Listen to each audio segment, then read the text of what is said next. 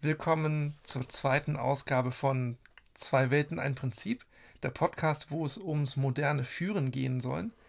Wir sitzen heute schon zum dritten Mal hier, auch wenn das hier die zweite Ausgabe ist, weil wir mit dem zweiten Versuch nicht so ganz zufrieden waren.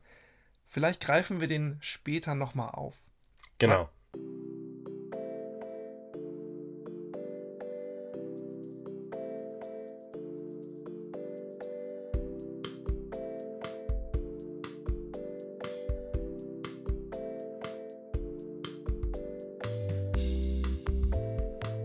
Mein Name ist Christoph Eike. Ich bin Teamlead bei einem großen deutschen Social Business Netzwerk, bin dort zuständig für das Führen von mehreren Mitarbeitern über mehrere Teams und ich sitze hier zusammen mit Alexander Krause ist mein Name. Ähm, je länger wir hier sitzen und uns über Führung Gedanken machen und unterhalten, wir haben ja auch so redaktionelle Sitzungen, wie man das nennt, wo wir uns inhaltlich darüber unterhalten, wie wir den Podcast gestalten wollen, umso mehr komme ich zur Überlegung, ob zwei Welten und ein Prinzip wirklich der passende Ausdruck ist. Bis jetzt ist es so, weil wir versuchen, zwei Welten, die Welten des Business, die Christoph vertritt, und die Welten des Sports, die ich versuche zu vertreten, zueinander zu bringen und zu vergleichen und zu schauen, welche Elemente der Führung, der Anleitung, der Motivation oder des Coachings können wir gegenseitig benutzen oder welche können uns gegenseitig helfen, unsere Art der Führung zu verbessern und bessere Ergebnisse zu erreichen.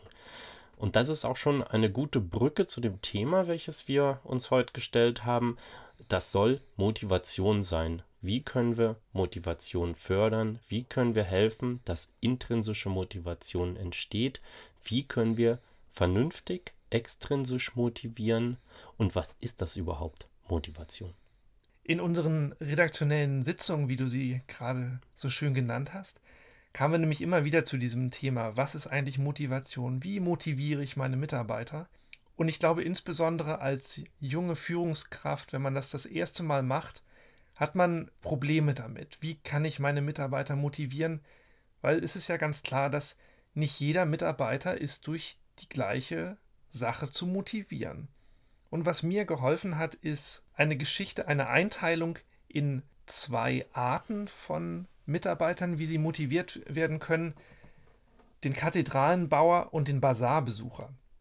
Und für diejenigen, die aus der Softwarewelt kommen, klingt das vielleicht jetzt irgendwie so, als hätten sie es schon mal gehört. Da gibt es nämlich so einen Aufsatz, der heißt The Cathedral and the Bazaar. Da geht es darum, wie baut man eigentlich Open-Source-Systeme. Da gibt es in diesem, in diesem Paper wird halt vorgestellt, da gibt es zwei verschiedene Herangehensweisen, nämlich einmal die Kathedralenbauer, die sehr komplizierte Software in kleinen Teams qualitativ hochwertig entwickeln, selten releasen, aber wenn sie dann releasen, dann ist es wirklich sehr gut abgehangene Software, die richtig gut funktioniert. Sagt man das abgehangene Software, so wie bei Fleisch, das lange gehangen hat, das dann sehr gut ist? Ist das tatsächlich der Begriff? Ich weiß nicht, ob den andere Leute verwenden, aber ich verwende den so. Das zeigt für mich so, weißt du, wie so ein, so ein Stück Dry Age, was halt lange gereift ist und dann ist es da, ja, dann ist das qualitativ hochwertiger. Interessant. Das darf ich bei den Sportlern so natürlich nicht verwenden. Ne? Und ein abgehangener Sportler würde sich komisch an. Vielleicht höchstens beim Geräteturnen. Ja, stimmt. Okay, und das, also die, das waren die Kathedralenbauer und dagegen stehen halt die Bazarbesucher. Ähm, da habe ich als bestes Beispiel das JavaScript React Framework, wo mehr als 10.000 Mitstreiter da helfen, die Software mit ganz vielen kleinen Stellschrauben zu verbessern. Was hat das damit zu, zu tun mit den Mitarbeitern? Wie motiviere ich?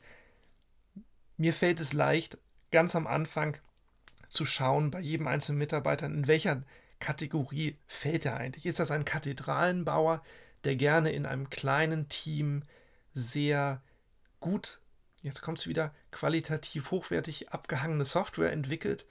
Oder ist das jemand, der baut gerne in einem kleinen oder in einem größeren, nicht das kleine Team, sondern in einem größeren, quirligen Team Software an vielen kleinen Stellschrauben, probiert auch mal was aus, released die Sachen schnell. Und je nachdem, was ich herausfinde, was das für ein Mitarbeiter ist, kann ich als Vorgesetzter dann versuchen, diesen Mitarbeitern entsprechende Projekte zu geben, so dass sie so arbeiten können, wie sie es gerne hätten. Das ist natürlich eine super grobe Einteilung am Anfang, aber mir hat sie einfach geholfen, um so eine erste Einschätzung zu bekommen, mit was für Mitarbeitern habe ich es dort zu tun? Wie motiviere ich die eigentlich? Wir haben uns natürlich auch eingangs redaktionell über dieses Thema unterhalten. Und jetzt, wo du es das zweite Mal wiederholst, glaube ich, dass es das auch bei Sportlern gibt, dass man das adaptieren kann. Insbesondere bei uns beim Fechtsport fällt mir sogar auf.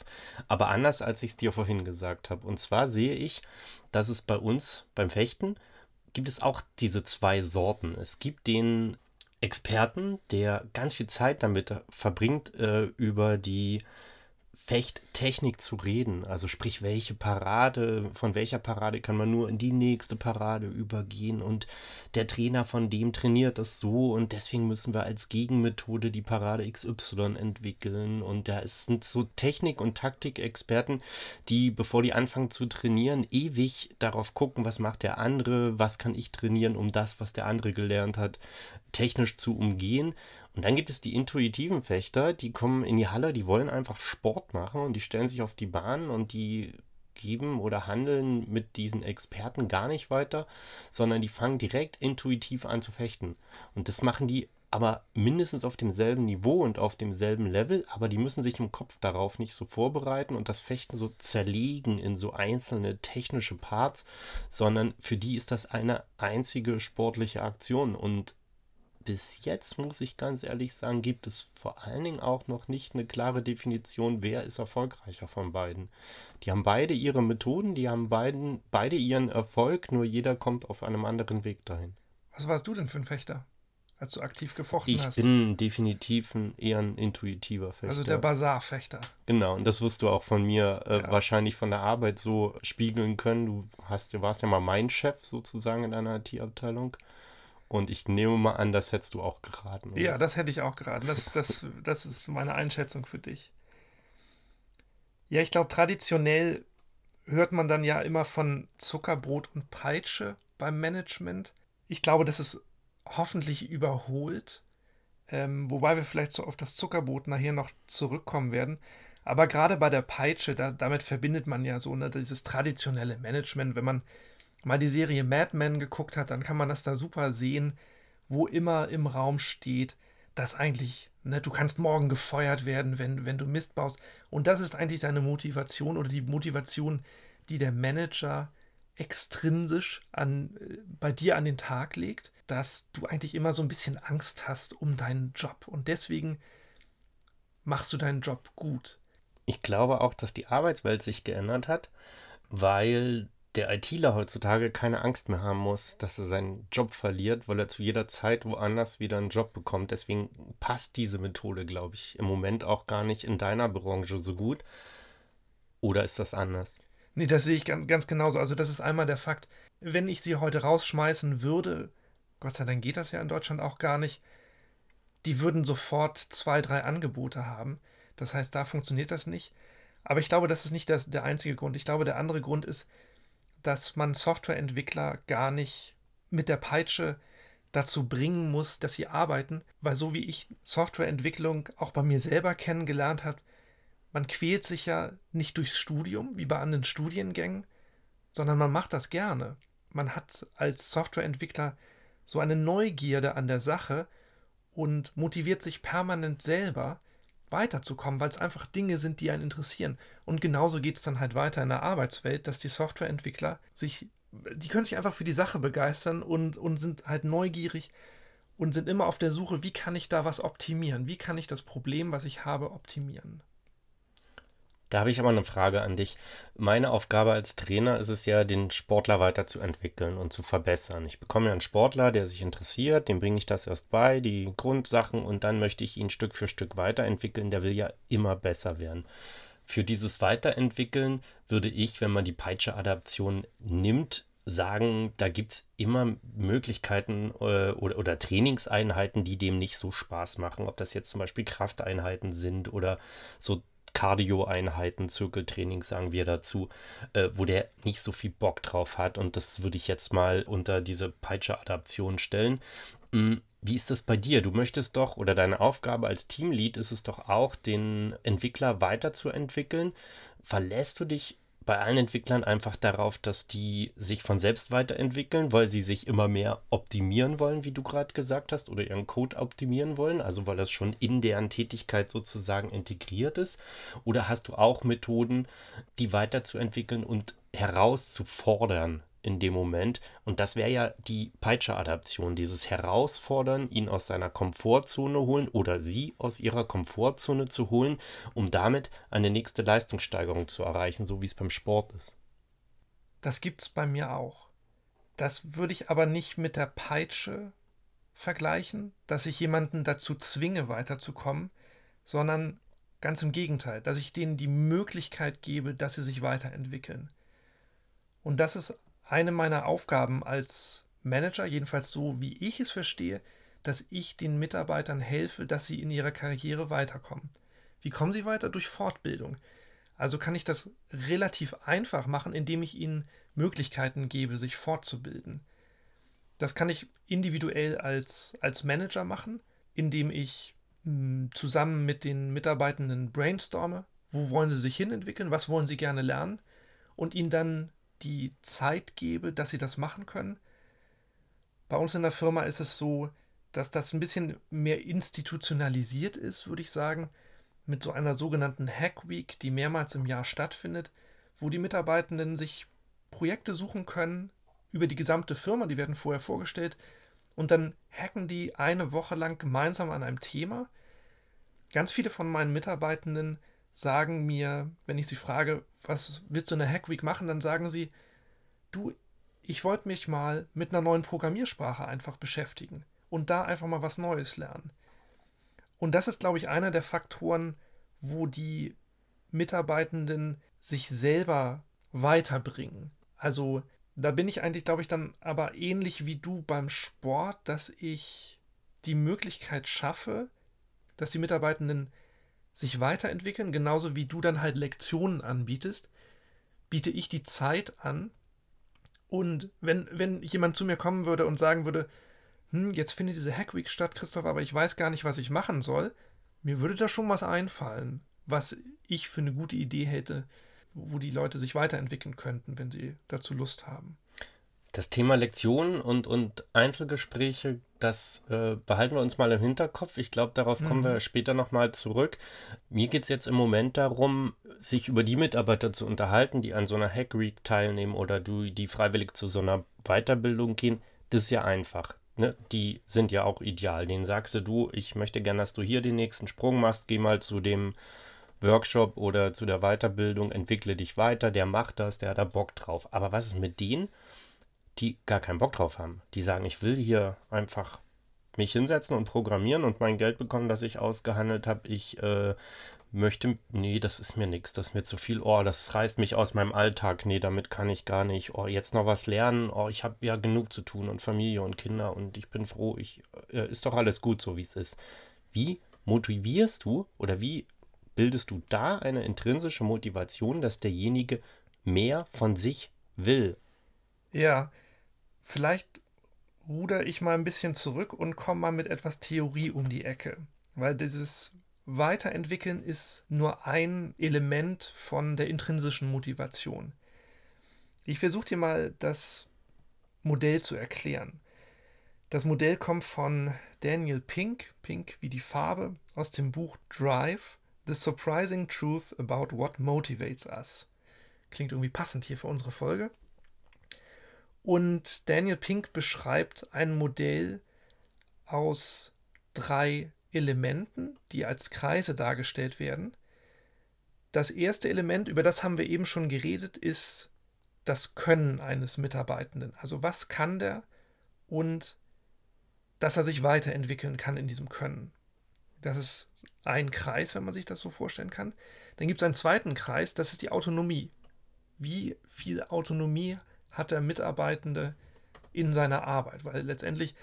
Und damit ist dann Selbstbestimmung gemeint, ja, genau. Freiheit, Unabhängigkeit ja. von den. Hm? Genau, also um ein Negativbeispiel zu sagen, dieser Kreis der Autonomie wird angegriffen in dem Moment, wo ich als Manager sage, die Deadline muss erreicht werden, du musst jetzt schneller arbeiten. In dem Moment nehme ich dem ja die Autonomie, so zu arbeiten, hm. wie er möchte. Und das dritte Element ist der Zweck der Arbeit. Also, dass ich den Mitarbeitenden aufzeige, das, was du machst, das passt in der Firma in diesen größeren Kontext. Vielleicht machen wir es ganz, ganz. Ja, wir reden auch in der heutigen Arbeitswelt immer von, von sinnstiftender Tätigkeit. Also, Genau. dass der Mitarbeiter im großen Kontext weiß, diese Firma trägt dazu bei, die Umwelt zu schonen oder irgendwas zu machen, äh, die, das soziale Engagement zu erhöhen, in eurem Fall vielleicht, oder sonst irgendwas, dass er was Sinnstiftendes in seiner Tätigkeit sieht. Ja, so weit haben wir noch nicht mal gedacht, sondern ich dachte eher, dass der, derjenige, der jetzt den, den neuen Datenbank-Cluster aufbaut, dass der weiß, wofür er das tut. Nämlich dafür, dass die neue Applikation darauf laufen kann, die Millionen von User dann glücklicher macht, weil sie darüber einen neuen Job finden. Hm. So dass äh, bei dieser Arbeit neuen Datenbank-Cluster aufbauen, dass ich nicht einfach sage, hier, du musst jetzt einen neuen Datenbank-Cluster aufbauen, sondern immer gleich den Kontext gebe. Wieso ist das wichtig? Mhm. Also in diesem Modell von Daniel Pink überlappen diese drei Kreise jetzt und in der Schnittmenge aus dem Können, dem, der Autonomie und dem Zweck, da ist sozusagen das Zuckerbrot, die intrinsische Motivation in der Mitte. Und ich verstehe meine Aufgabe als Manager so, dass ich jeden dieser drei Kreise jetzt befeuere, so dass jeder dieser drei Kreise für den Mitarbeitenden wichtiger wird und das insgesamt ein rundes Bild wird.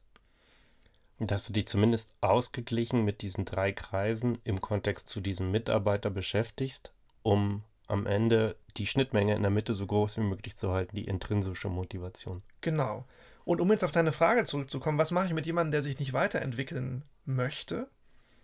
Ich habe ja noch zwei andere Stellhebel, mit denen ich arbeiten kann. Nämlich einmal, indem ich den Zweck der Arbeit herausstelle und da halt klar mache, wofür ist das Ganze. Und ich kann die Autonomie fördern. Ganz massiv zum Beispiel, indem ich Aufgaben einfach delegiere. Aufgaben, die ich als Manager habe, dass ich die abgebe an jemanden, sodass derjenige mehr Freiheit verspürt. Ich kann das ad adaptieren auf meine Tätigkeit als Trainer im Fechtsport. Der Zweck, den würde ich adaptieren an einem Beispiel. Und zwar ist das bei uns beim Fechten so, dass ich Fechter in unserer Halle habe, die kommen in die Halle zum Fechten, aber die wollen nicht zum Wettkampf fahren. Und ich habe Fechter, die wollen natürlich zum Wettkampf fahren. Der Wettkampf selbst ist ja das Zweck des, der, der Zweck des Trainings. Ich trainiere, um besser zu werden, um beim Wettkampf erfolgreich zu sein.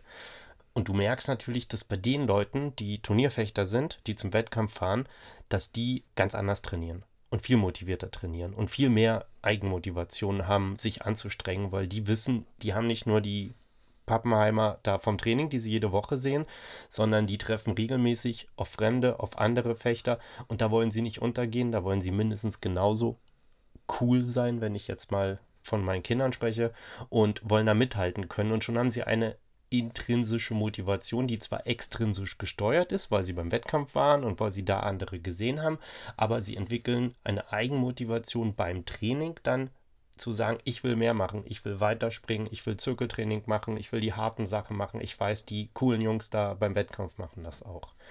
Mm, Das andere, die Freiheit oder die Autonomie, das ist schwierig. Es gibt natürlich Leute, die unterschiedlich trainieren. Und die Freiheit lasse ich denen auch. Wenn die nebenbei laufen gehen wollen, sollen sie laufen gehen. Wenn sie ins Fitnessstudio wollen, sollen sie das machen. Und auch Leute, die unterschiedlich trainieren. Die einen wollen mehr Athletiktraining machen, die anderen wollen mehr Techniktraining machen. Aber das kann ich beim Sport nicht ganz so groß halten, weil ich merke, wenn ich mit dem einen zu viel Technik mache und der sich immer wieder um das Zirkeltraining und das Cardiotraining, um die Krafteinheiten herumdrückt, dann wird er sich da nicht weiterentwickeln. Und bei einem ganzheitlichen Betreuung eines Sportlers ist es halt wichtig, dass er äh, alle Sachen beim Sport gut macht, um sich am Ende weiterzuentwickeln. Deswegen Autonomie, da habe ich so meine Probleme, aber das ist total gut jetzt in diesem Kontext zu hören. Vielleicht kann ich an dieser Stellschraube drehen und mal schauen, was passiert. Das finde ich sehr spannend. Also als ich dieses über dieses als ich über dieses Modell gelesen habe und mich auf diesen Podcast vorbereitet habe, da fragte ich mich natürlich auch so, wie passt das im Sportkontext? Und ich finde, das Können und die, die, die Fortbildung des Sportlers, das ist sonnenklar, das ist deine Aufgabe. Und ich fragte mich halt, wie, wie ist das mit den anderen beiden Kreisen, die hier zusammenkommen? Und da kann ich das mit dem Zweck, kann ich ganz klar äh, so beschreiben, dass die Turnierfechter eine ganz andere intrinsische Motivation haben als die, die nicht zum Turnier fahren wollen, weil die, die, die haben einfach keinen Bock auf den Druck und so weiter. Das ist auch deren gutes Recht, aber die trainieren anders und die kommen in die Halle, um ein bisschen Spaß zu haben.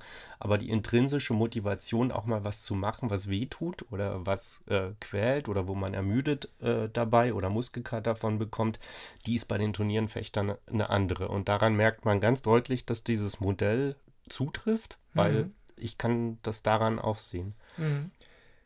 Also, äh, als ich darüber nachgedacht habe, war es natürlich klar so, ich glaube, der Zweck bei einem Mannschaftssport ist auch noch ein bisschen einfacher, den sofort zu sehen. Da kann ja der Zweck auch so, wir wollen als Mannschaft erfolgreich sein. Und da finde ich dieses Thema mit der Autonomie auch einfacher, wenn man jetzt mal zum Fußball schaut. Da gibt es doch die Trainer, die beim Fußball, dieser Guardiola zum Beispiel, der sagt, ich will, dass jeder Spieler auf dem Feld dort steht, wo ich will, dass er steht. Und ihr bewegt euch nur nach meiner Anweisung. Also jeder Laufweg ist vorbestimmt, jeder Laufwerk ist trainiert und alles ist einstudiert und die dürfen davon nicht abweichen. Und dann gibt es Trainer wie den Hansi Flick vom FC Bayern, der seinem Team die Autonomie auf dem Feld lässt, selbst zu entscheiden, was in der Situation das Beste ist, weil er sagt, das sind alles Profis, das sind alle Spitzensportler, Hochleistungsathleten, die wissen, was sie tun. Ich kann ihnen eine Strategie vorgeben, wir können Dinge eintrainieren, bestimmte Laufwege, bestimmte äh, Standardsituationen oder sonst was. Aber auf dem Feld vertraue ich dem Team, dann ist es dynamischer, dann ist es flexibler, dann hat es bessere Ideen und ist motivierter. Und da kann ich mir das gut vorstellen, dass das Thema Autonomie auf jeden Fall eine Rolle spielt mhm. im Endergebnis und in der intrinsischen Motivation nach 180 Minuten immer noch. Äh, 180 Minuten ist übertrieben, ne? Ein Fußballspiel geht 90, 90 Minuten mit Nachspielzeit, naja, 120 Minuten. Hm, Nochmal alles zu geben, um am Ende das Spiel zu gewinnen. Guardiola, Trainer von Manchester City. Manchester City, habe selbst ich schon mal gehört, offensichtlich erfolgreich. Das tut mir dann natürlich etwas weh, wenn wir jetzt diesen Management-Stil mit sehr enger Kontrolle, was die Leute machen, wenn wir, wenn wir sehen, ja, das ist auch erfolgreich. Ich hoffe, das ist nur im Sport so, weil so möchte ich niemals als Manager arbeiten. Sondern dann eher wie Hansi Flick. Ich glaube, dass er, als er das exzessiv gemacht hat, nicht so erfolgreich war wie jetzt, wo er sich von Trainern wie Jürgen Klopp oder wie Hansi Flick abgeschaut hat, dass das vielleicht doch eine Art Autonomie auf dem Platz bedarf, damit die Mannschaft flexibel genug ist. Und ich glaube, weil er das gelernt hat, dadurch ist er besser geworden. Und der Übergang ist richtig gut. Ich mache ein bisschen Geräusche hier für unseren Buchtipp diese Woche. Ja. Christoph, bitte, das Buch hast du mitgebracht. der Buchtipp heißt One Touch, was Führungskräfte vom Profifußball lernen können. Von Klaus-Peter Niem und Karin Helle. Mit Einwürfen von Jürgen Klinsmann und Joachim Löw und Co. Ich weiß, ich bin erst auf Seite 14 angekommen. Ich weiß noch nicht, wer und Co. ist, aber ich finde den Vergleich, weil dieses Buch versucht genau das, was wir mit dem Podcast versuchen, den Vergleich herzustellen zwischen Führung im Sport, Führung von Teams, Fußballteams auf dem Hochleistungslevel und Führung in der Firma, im Businessbereich. Der ist in diesem Buch dargestellt und deswegen finden wir es gut. Ja. Ich würde dich gerne noch auf den einen Punkt in diesem Dreiergestirn, um es nochmal deutlich zu sagen, wir haben ein Dreiergestirn von Dingen herausgearbeitet, die die intrinsische Motivation beim Mitarbeiter fördern können. Das eine ist die Autonomie, die Freiheit zu tun, was man gern möchte und vor allen Dingen, wie man es gern möchte. Das zweite ist das Können eines Mitarbeiters, das glaube ich, nicht äh, erklärungswürdig. Und das dritte ist der Zweck. Und je nachdem, wie man diese drei Dinge befördert, entsteht oder erhöht sich die intrinsische Motivation des Mitarbeiters. Und auf den Zweck würde ich dich gern noch ein bisschen festnageln. Also mir reicht nicht das der Zweck an sich, also die Firma will die Umwelt retten und zwei Millionen User müssen auf dem Server arbeiten. Ich glaube, dass es total wichtig ist, um diese Zweckblase stark zu halten, regelmäßig mit den Mitarbeitern über Ziele zu sprechen und ihn vor allen Dingen auch einmal frei, autonom über Ziele sprechen zu lassen. Also was stellt er sich an Ziele, nicht was für Ziele hat die Firma, was für Ziele erwarte ich von demjenigen, dass er sie erreicht, sondern frei darüber nachzudenken weil das auch mit zur Autonomie gehört und stark im Zusammenhang steht, meiner Meinung nach. Und was ich nächste Woche versuche mit meinem Team, übernächste Woche, übernächste Woche mit meinem Team versuche, ist, einen Kreativworkshop zu machen, wo jeder Mitarbeiter, und jetzt komme ich selber aus dem IT-Bereich, das muss ich vielleicht dazu sagen und nicht aus dem Sportbereich, wo ich jeden Mitarbeiter frei über seine Vorstellungen und Ziele reden lasse. Und die dürfen alles sagen, ist mir völlig egal. Das ist auch eine IT-Abteilung, aber eine Client-Administrationsabteilung. Und die sollen mir mal sich zwei Stunden über Ziele unterhalten, die ihre Traumziele wären, wenn sie frei entscheiden dürften und wenn sie genug Geld hätten. Also ich lasse den Auszubildenden zum Beispiel sagen, wenn er möchte, dass er fünf Playstation-Stationen in die äh, Mittagsräume der Firma stellt und aufbauen will. Oder irgendwie sowas. Totalen Quatsch, der aber nicht als Quatsch dargestellt wird, sondern die Kreativität, die Freiheit, die Autonomie mit einem Ziel verbindet, weil ich glaube, dass das die intrinsische Motivation stärken kann. Ja, ich glaube, du bist aber nur auf, äh, auf zwei Bubbles unterwegs, nämlich nur in der Autonomie-Bubble, ganz massiv, hast du ja selber gerade gesagt und du bist in dem Können unterwegs, wo die Mitarbeiter selbstständig sagen können, was ist das Ziel, wo will ich mich hinbewegen. Was da bei mir noch fehlt, ist der Zweck des gesamten Teams. Genau richtig. Und da möchte ich aber mit dieser Idee hinkommen. Ich will sagen, was kannst du mhm. besonders gut? Raspberry Pi programmieren zum Beispiel. Worauf hast du Bock? Also, wenn du autonom entscheiden könntest. Und wenn wir das alles haben, glaube ich, durch diese Kreativität von mit dem, was ich kann und worauf ich Bock habe, dass wir auf ganz viele Ideen kommen und dass wir aus der Menge der Ideen schöpfen können, wie kann ich oder was davon kann dem Zweck der Firma dienen bei mhm, uns im mhm. OKR-Set zum Beispiel. Und dass wir dann an der Stelle zusammenkommen und dann aber vielleicht in Einzelgesprächen, weil ich keinen Mitarbeiter vor dem Team festbinden will, sondern dann in Einzelgesprächen, du hast doch gesagt, du hast den Vorschlag und du würdest das gern machen und das gern machen.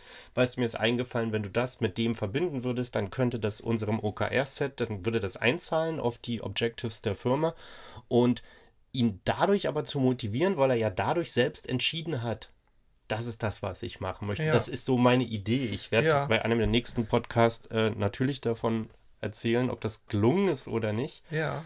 Ich finde es doch ein bisschen, ich finde es ein bisschen zu groß, dass man gleich sagt, so stimmt das, die, die Playstation aufstellen jetzt im, im, äh, im, im Mittagsraum, stimmen die mit den Zielen des Unternehmens überein? Ich würde da tatsächlich eine Spur kleiner gehen und einfach sagen, wir überlegen uns, was ist das Ziel des Teams mhm. und dann daran erstmal daraufhin das erstmal aufrichten, ausrichten. Die, die PlayStation war ein Beispiel, aber damit du eine Idee bekommst, ich würde dann zum Beispiel bei, wenn er sagt, er würde die, will das mit den PlayStations machen, natürlich machen wir das nicht. Aber, Wieso denn nicht? Aber ich sag ihm,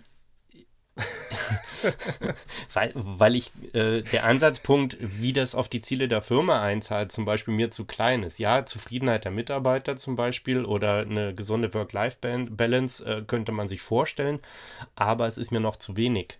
Es sollte schon mehr sein und ich sage ihm, du kannst da Monitore hinstellen und du kannst da vielleicht was zum Spielen hinstellen, aber Nimm dir, bestell drei Raspberry Pi, die sind auch viel billiger als PlayStation, mach da irgendwie so einen Kiosk-Mode drauf, wo die Mitarbeiter zwischen Informationen, was gibt es heute zum Mittag, zwischen wann ist das nächste Weekly und einem einfachen Spiel, wo zwei Mitarbeiter sich miteinander messen können, programmier was und bau mir das und wenn du das fertig hast, zeig mir das.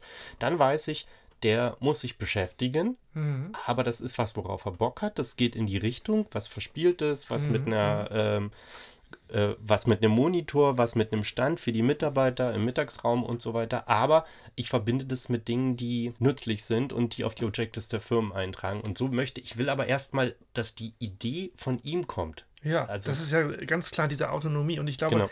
Also, wenn es das nicht bringt, da äh, Motivation zu fördern, dann weiß ich nicht, was es bringen könnte. Danke. Motivation zu fördern. Also, ähm, ja, lass doch mal in, in den nächsten Folgen da vielleicht nochmal zurückschauen mhm. und dass du berichten kannst, was es gebracht hat. Das mache ich gerne. Dasselbe mache ich übrigens, um äh, wieder zu meinem eigentlichen Thema zurückzukommen, Sport. Dasselbe mache ich natürlich auch in der Halle. Ähm, ein gutes Beispiel ist, wir haben jetzt Digitaltraining, sprich Online-Training. Wir treffen uns in einem Zoom-Meeting-Raum und machen 40 Minuten Training. Jeder kann sich vorstellen, dass Kinder im Alter von 6 bis 16 Jahren äh, das eine Weile mitmachen, aber irgendwann die Motivation nachlässt. Die können keine Maske aufsetzen, die können kein Florett in die Hand nehmen.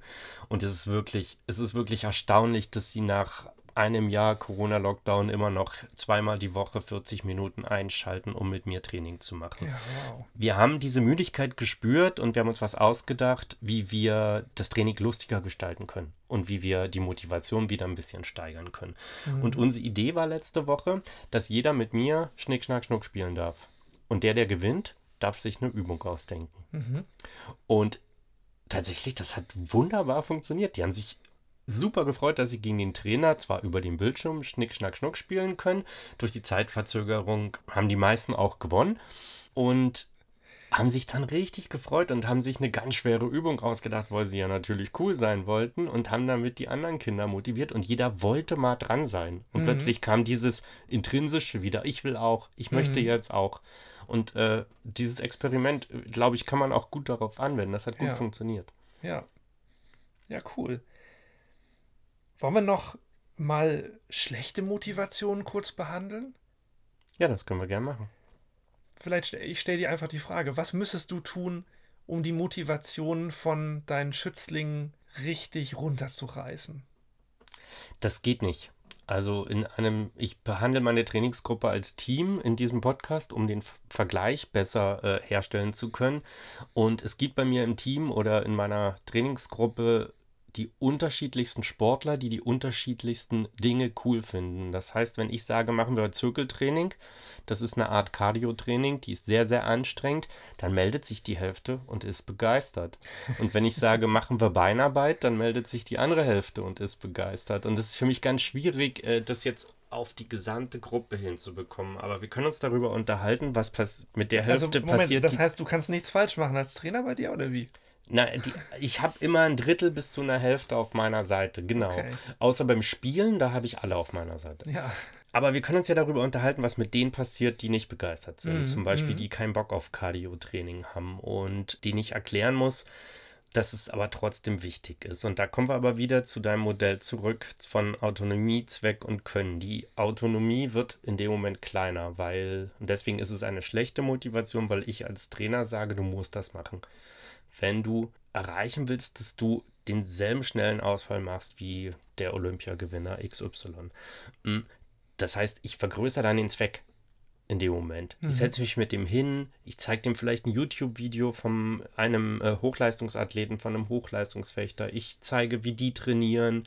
Ich vergrößere den Zweck immens und sage, du kannst die ganzen Sachen, die du schon kannst, also ich benutze das Können und den Zweck. Ich, ich erkläre ihm, du bist total gut technisch, du bist total gut in deinem strategischen Denken, du bist unglaublich gut in deiner Beinarbeit, aber was dir fehlt, ist halt die Athletik. Mhm. Und wenn du an dieser Athletikschraube ein Stück drehst, dann kannst du genauso gut sein wie XY. Und das heißt, ich arbeite mit seinem Können und stelle ihm das selbst und reflektiere mit ihm gemeinsam, wie gut sein Können ist. Ich arbeite mit ihm, ich sage immer mit ihm, mit ihm und oder ihr am mhm. Zweck und stelle den Zweck dar und dann kann ich ein bisschen von der Autonomie rausnehmen und kann mhm. die intrinsische Motivation dahin führen. Und das ist ja dann intrinsische Motivation, wenn er von sich aus sagt, wenn sie von sich aus sagt, ja, ich möchte jetzt das Circle-Training machen, weil ich möchte besser werden. Ja. Das ist der Plan beim Training. Ja, ich glaube, das ist auch, wenn, wenn ich mir überlegen müsste, so wie demotiviere ich mein Team besonders stark, dann nehme ich ihnen die, als erstes diese Autonomie weg und sage, diese Software muss, was weiß ich, in einem halben Monat fertig sein und ich sage euch gar nicht wieso. Dann fehlen nämlich schon gleich zwei Dinge dabei. Ich glaube, manchmal ist es aber auch unsere Aufgabe, und das klang bei dir eben schon so ein bisschen an, als Trainer und als Vorgesetzter ja, schwere Entscheidungen zu treffen und dadurch das Team bzw. die Mitarbeitenden zu demotivieren. Ich glaube, da kommt man nicht drum herum als, als Coach und als Manager. In meinem Bereich zum Beispiel, wenn ich technische Entscheidungen der Entwickler überstimmen muss, weil es einfach ja aus irgendwelchen Gründen nicht passt Und in dem Moment mache ich mich halt unbeliebt. Und ich könnte mir vorstellen, als Trainer ist das bei dir wahrscheinlich auch so. Ja, das ist dieser Punkt, wo ich eingangs sagte, ob ich mir nicht sicher bin, dass, dass wir wirklich zwei oder ein Prinzip für zwei Welten verwenden. Ich bin da anders. Ich bin da eher ein Verkäufer. Ich verkaufe dem die Autonomie, die gar nicht so groß ist. Mhm. Und ich weiß auch, dass das in deiner Branche oder in deinem Business auch der Fall sein kann. Ich nehme ihm nicht die Autonomie. Ich sage dem Sportler, wir machen die Woche ein Cardio-Training, du darfst dir aussuchen, an welchem Tag. das ist der Punkt einfach. Also ich kann damit handeln. Und wenn ich, wenn ich gut bin und wenn ich schlau bin, dann bin ich halt nicht der Asshole-Trainer, mhm. sondern dann bin ich der Trainer, der dem Sportler das Gefühl gibt, und das ist, glaube ich, meine Aufgabe. Und erst dann bin ich ein guter Coach, erst dann bin ich ein guter Trainer oder ein guter Boss, wenn ich ihm nicht die Machtkeule rausholen muss, sondern wenn ich dem das Gefühl geben kann, selbst entschieden zu haben, hat er aber nicht. Mhm. Kann er auch nicht, weil er dann nicht besser wird.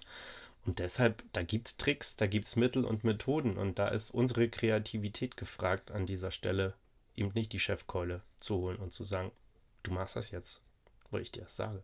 Ich glaube ganz fest daran, dass die meisten Menschen, mit denen wir zusammenarbeiten, ob im Business oder im Sportbereich, motiviert sind. Wenn du einen deiner Kollegen fragst, ob er ein guter Programmierer sein will, dann wird dir keiner deiner Kollegen antworten, nein. Mhm. Wenn ich meine Kinder, Fechter oder Erwachsenen frage, wollt ihr gute Fechter sein, dann wird mir keiner antworten, nein, wollen wir gar nicht. Das bedeutet, die Motivation ist da, die ist immer da, gut zu sein in dem, was man macht. Nur manchmal fehlt es an etwas, das nennt man Umsetzungskompetenz. Die Umsetzungskompetenz, das ist die Willenskraft, die Dinge zu verändern, die uns davon abhalten, ins Doing zu kommen. Da gibt es ein Fachwort für, was ich letzte Woche von dir gelernt habe, nämlich Volition. Ganz genau. Und ganz häufig ist es so, dass wir zwar die Motivation haben, laufen zu gehen jeden Tag, aber dass wir uns in dem Moment, wo wir loslaufen, wo wir unsere Laufschuhe schnüren, unsere Laufsachen anziehen, dass wir sowas von keinem Bock haben, dass wir tausend Wege finden, nicht loszulaufen. Wir wissen ganz genau, dass spätestens nachdem ich 15 Minuten gelaufen bin, dass ich mich gut fühle, dass ich stolz bin, dass ich losgelaufen bin, dass ich mich heute bewegt habe, dass ich abend besser schlafen kann. Ich weiß, dass alles gut ist, aber in dem Moment, wo ich losgehen möchte, ist es nicht da. Mhm. Und verhindert alles, die Motivation zu haben, loszugehen, obwohl die Motivation zu laufen ja da ist. Mhm. Und das ist die Volition, das ist die Umsetzungskompetenz und das ist etwas, an dem man arbeiten kann. Das ist etwas, das man lernen kann. Den inneren Schweinehund überwinden kann man auch dazu sagen. Das ist vielleicht bekannter, dass man sich aufrafft, einmal kurz über das Unwohlsein oder über das, was einen behindert, jetzt anzufangen und ins Doing zu kommen, hinweggeht und dann, wenn man ins Doing kommt, in den Flow kommt und anfängt zu arbeiten und den Spaß an der Arbeit, warum man Entwickler geworden ist, warum man Sportler geworden ist, findet und dann die Motivation, die intrinsische Motivation zu nutzen und zu einem guten Ergebnis zu kommen. Ja, also nicht nur die tollen neuen Projekte anzufangen, sondern sie auch zu Ende zu bringen. Ganz genau. Ja. Gut, Christoph, dann Kommen wir zum Ende. Wir sind ja schon wieder bei 42 Minuten, wenn ich das hier richtig sehe. Vielleicht zusammengeschnitten ein bisschen weniger. Fasse doch mal zusammen, was wir uns heute erarbeitet haben. Ja, sehr gerne. Also wir haben über Motivation gesprochen, über extrinsische Motivation, aber viel wichtiger über die intrinsische Motivation. Und da haben wir uns als wichtigstes Modell für diesen Podcast angeguckt, das Modell von Daniel Pink, mit den drei Bubbles Autonomie, Können und Zweck. Und als ganz konkreten Tipp würden wir euch gerne mitgeben, setzt euch mit euren Mitarbeitenden hin und mit eurem Team, geht diese Bubbles durch, schaut, wie gut seid ihr bei diesen Bubbles und schon kommt ihr ins Doing, um zu sehen, was könnt ihr verbessern. Und wenn das erstmal noch zu kompliziert erscheint, dieses Modell und das umzusetzen, Ganz am Anfang sprachen wir über die Kathedralenbauer und die Basarbesucher. Das könnt ihr wirklich einfach euch selber hinsetzen, euch für euer Team überlegen, was für Mitarbeitende habe ich denn da eigentlich? Sind das Basarbesucher oder sind das Kathedralenbauer? Wenn ihr es nicht mit eurem Team machen wollt, dann macht es in den Mitarbeitergesprächen, die ihr als Leads oder als Head-Offs sowieso mit eurem Mitarbeiter führen müsst, schreibt euch vorher einmal die drei Punkte auf. Autonomie, Zweck und Können und nehmt das als roten Faden, als Gedankenstütze für das Gespräch mit dem Mitarbeiter, dass ihr diese Schnittmenge dieser drei Punkte, die wir intrinsische Motivation nennen, erhöhen könnt und das vielleicht einmal abklopft, das zum Thema macht, das in den Mitarbeiter zum Thema macht. Ich würde sagen, wir hören uns wieder. Ich bedanke mich recht herzlich, Christoph. Schönen Abend. Tschüss. Tschüss.